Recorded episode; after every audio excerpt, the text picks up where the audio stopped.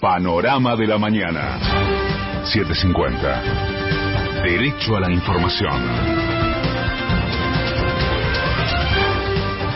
La hora 6, un minuto, el cielo está ligeramente nublado en Buenos Aires. Humedad 86%, temperatura 4 grados 2 décimas.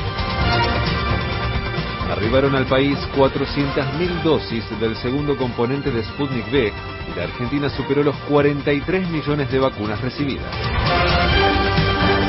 Estados Unidos le ofreció a la Argentina producir de forma local las vacunas de los laboratorios Moderna y Pfizer. Durante la última jornada se detectaron 10.180 nuevos contagios y se confirmaron 503 muertes más por coronavirus.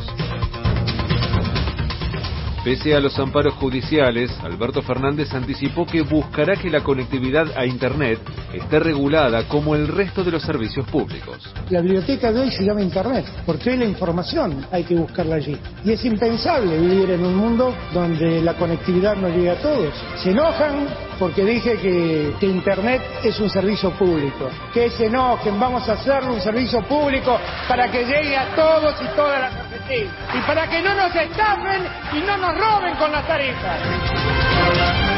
Hoy a las 18 el presidente le tomará juramento a Juan Zabaleta como nuevo ministro de Desarrollo Social y a Jorge Tayana como nuevo titular de la cartera de defensa.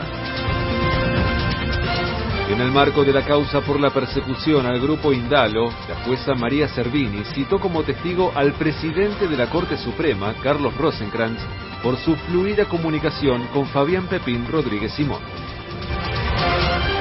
Mauricio Macri regresó al país desde Europa y se sumará a la campaña electoral de Juntos por el Cambio.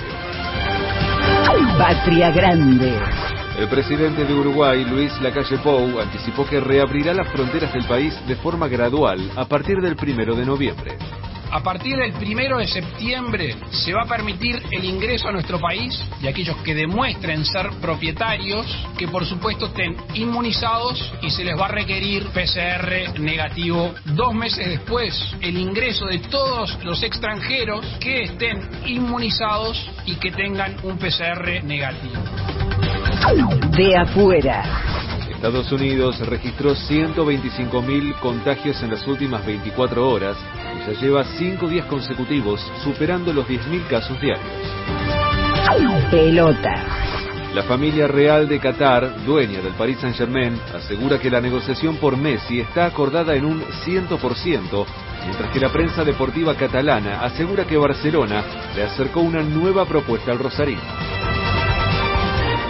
En el cierre de la fecha 5 de la Liga Profesional, Arsenal igualó 2 a 2 con Patronato, Aldo Civi venció por 1 a 0 a Defensa y Justicia, Central Córdoba cayó por 2 a 1 frente a Estudiantes.